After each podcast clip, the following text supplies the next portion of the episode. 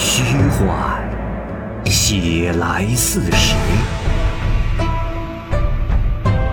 实有其人，传有其事。其人其事，指甲生香，时移世易，拍案称奇。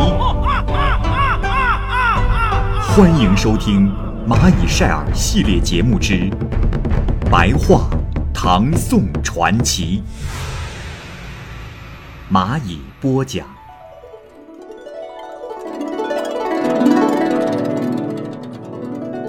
张云荣，薛绍，在唐宪宗元和末年担任平陆县的县尉。此人以重节操、讲义气自负，常常羡慕代国公郭元振和北海太守李邕的为人。有一次啊，他在夜间直宿之时，又生起了侠义之心，他呢就放跑了一个为母亲报仇而杀人的囚犯。并且呢，给他了一些钱财，所以平陆县令就把此事报告给了观察处置使，观察处置使呢，又把事情上奏到了朝廷，薛绍因此获罪，被贬到了东海郡为民。皇帝敕令下发的那天，薛绍也不顾家产，只背着银锭就离开了家。有个客人叫做田山叟，有人说他已经有几百岁了。田山叟平时与薛绍的感情融洽，这天就带着酒拦住道路给薛绍饯行。田山叟对薛绍说：“先生，你是位侠义之士，使别人摆脱苦难，却自己承担了罪名，真是荆轲、聂政一类的豪侠呀！若蒙先生不弃，我请求与先生同去。”薛少起初并不同意，可是田山叟坚决请求，薛少也就答应了。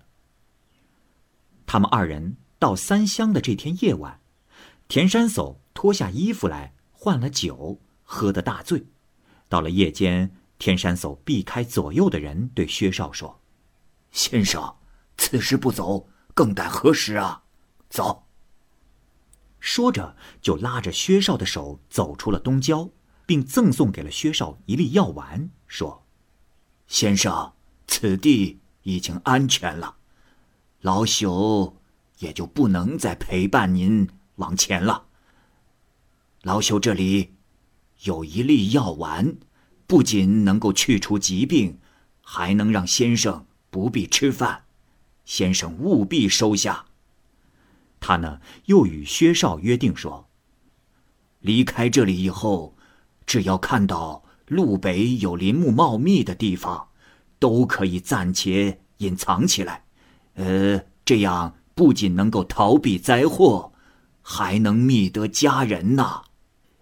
于是，薛绍告别了田山叟，继续前行。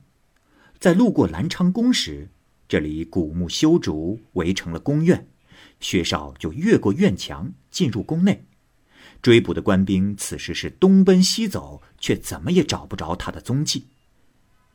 薛绍潜伏到了左殿的西间，到了夜间，凉风吹拂，明月皎洁，他看见了三个美女，说说笑笑的来到街前，谦让着登上了用鲜花做的垫子上，用犀牛角杯斟酒向前走。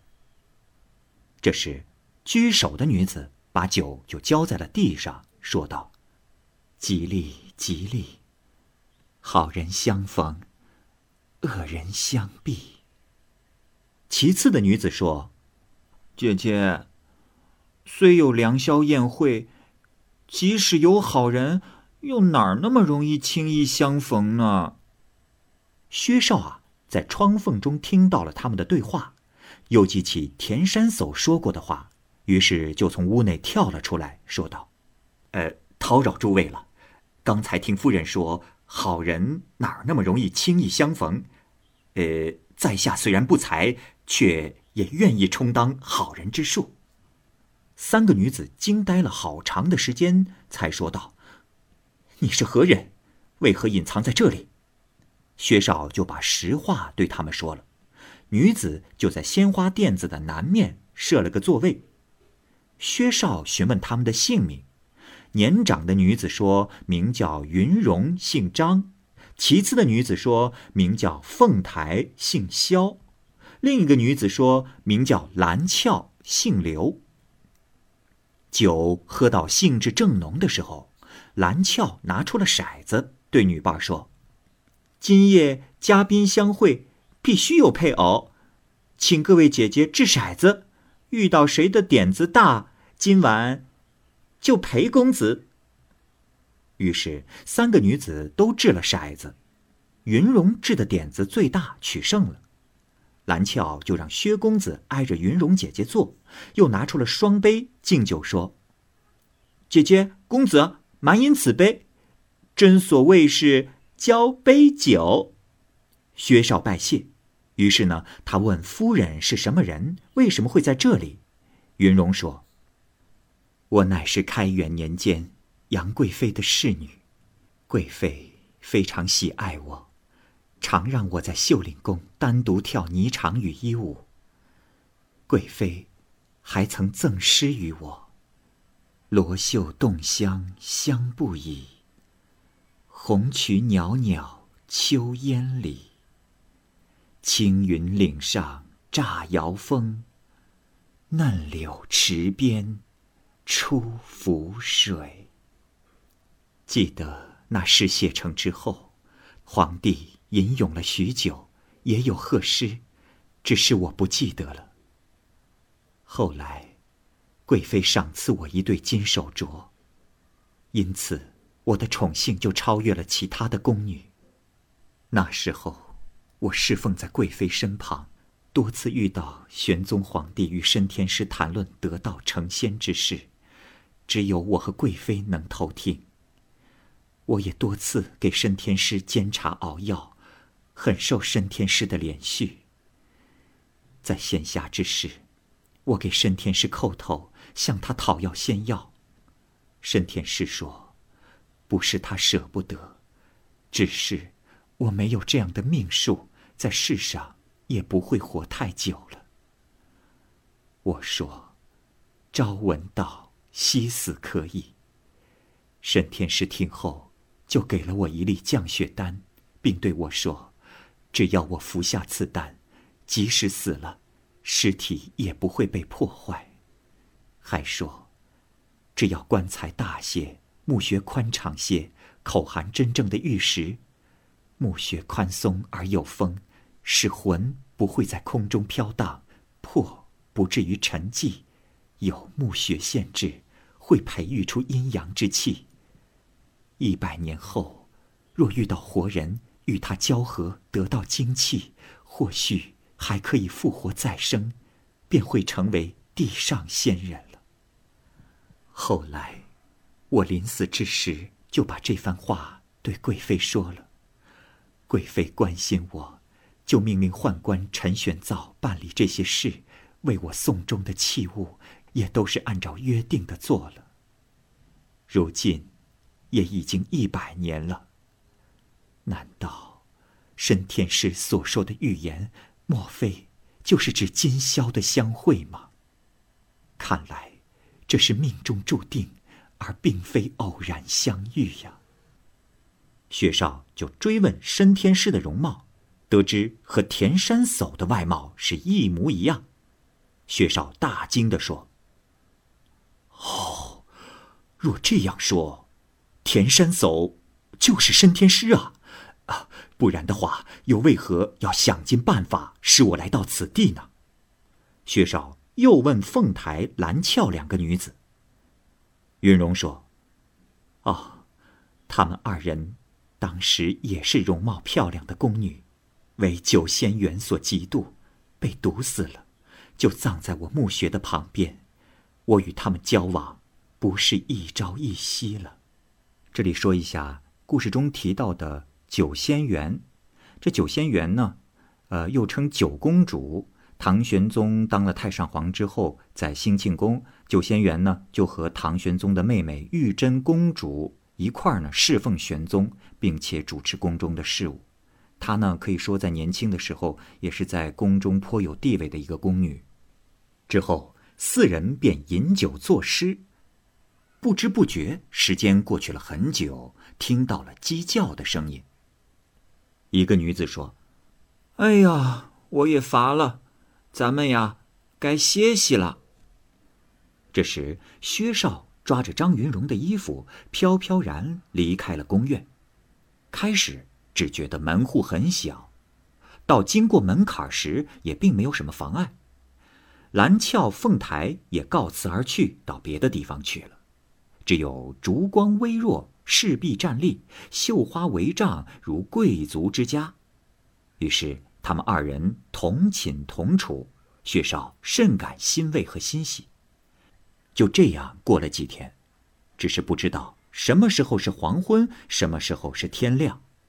云荣说：“这些天多谢公子，我的身体已经复苏了，只是衣服破旧，得重新换上。”方可起来。现在有金手镯，公子可拿到最近的县城里去换衣服来。薛少害怕，不敢去，说：“哎呀，这金手镯可是稀罕之物，恐怕会遭人怀疑，报告官府，那就难办了。”云荣说道：“哦，公子莫怕，只要带上我的白纱巾，有紧急情况时就蒙在头上。”是没有人能看见公子的。薛少就同意了，于是就将手镯带到了三乡卖了，买回来了新衣服。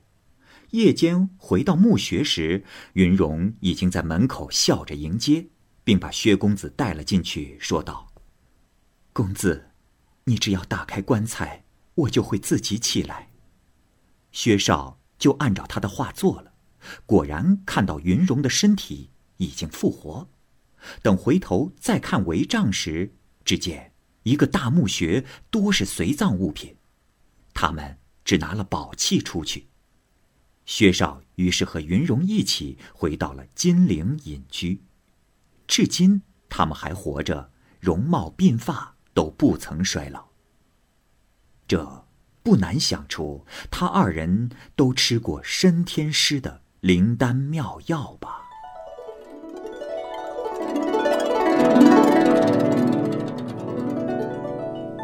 许七言。许七言是祁阳人，被推荐到京城参加进士科考试，在昊天观温习课业，每天早晚都瞻仰神仙塑像，祷告仙灵，希望获得长生不老的福气。当时南康郡王韦高太守镇守蜀地，他仗义接待宾客，远近各处的人都仰慕他。所以呢，去游览蜀地的人很多。许七言也做了入蜀的打算。他呢，想要买一匹马，可是自己的财力不充足，于是就亲自到了长安的西市去寻访马匹。这时，有一个外族人牵着一匹马，马很瘦弱，价钱要的也不高。许七言就买了这匹马，回到了住处，因为他要长途跋涉，每天。都要多加草料喂马，可是这匹马呀是越喂越瘦，他怀疑这匹马不能驮着他到达蜀地，就到了卦铺去算了一卦，得到的卦象呢是乾卦九五爻。算卦的道士说：“哎呀，飞龙在天，利见大人。公子，从这个卦象上来看，此匹马。”非凡品呐，乃是龙马，公子要好好的珍惜呀。这一天，许七言骑着马，登上了通往蜀地危险的栈道之时，不慎马与人都跌落到了高崖的下面。幸亏啊，崖底有堆积厚厚的落叶接着，人没有受伤。许七言此时的处境是仰望不到顶，四周没有路。他也没有办法出来，于是就解下了马鞍，把马放开，让马随便的走。在枯叶中呢，许七言看到了一枚拳头大的栗子。由于饥饿难耐，许七言就吃了，立马就不饿了。不久，他们来到了悬崖的下面，发现了一个洞穴。许七言就又骑上了马走。这里忽低忽高，大约走了十多里路，就忽然来到了平地。此地的花草树木都秀美异常，池塘的水也是很清澈。忽然，他们看到了一个道士躺在石头上，有两位仙女服侍。许七言就上前求见，问两位仙女。两位仙女说：“道士乃是太乙真君。”许七言呢，就把自己从哪里来，要到哪里去，告诉了仙女。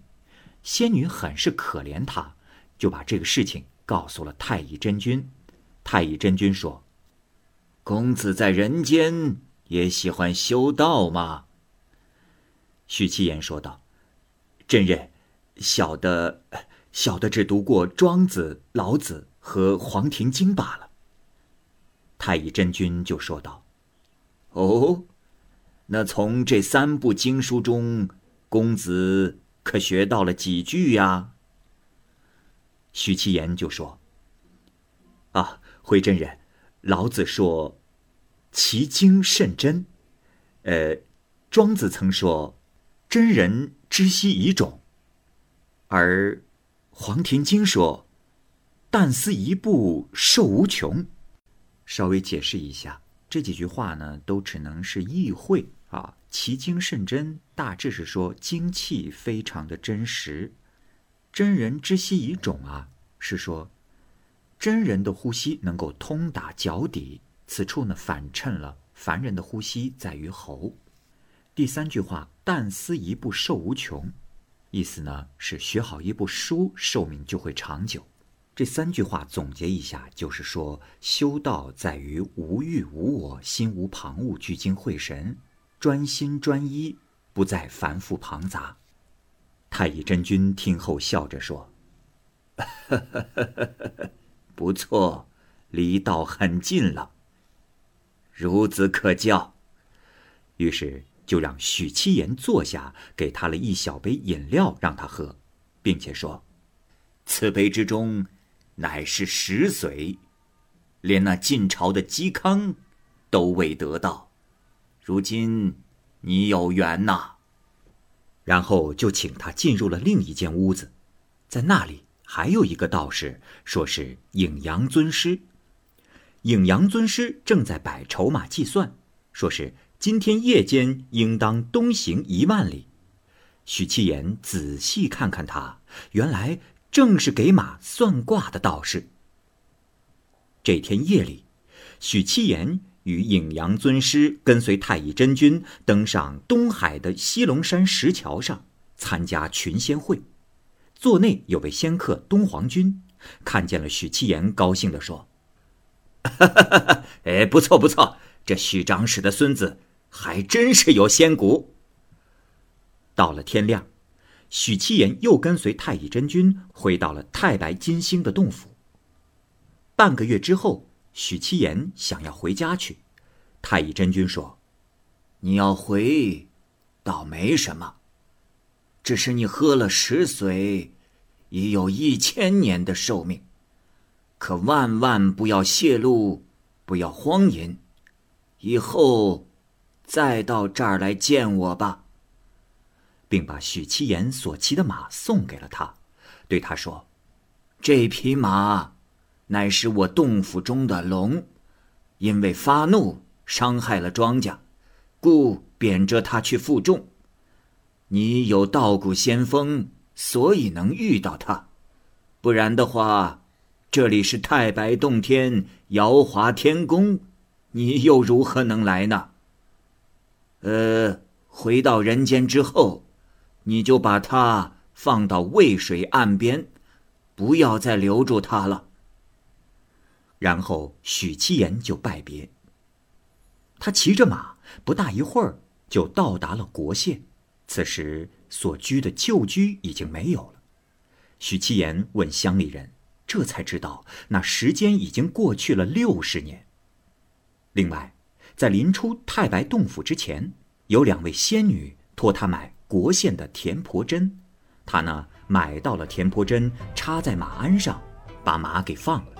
这马立即就变成龙飞走了。许七言幼年在家乡时，已经见到过田婆，如今只有田婆的容貌是照旧不变。原来她也是仙人。许七言在唐玄宗大中末年进入太白山去。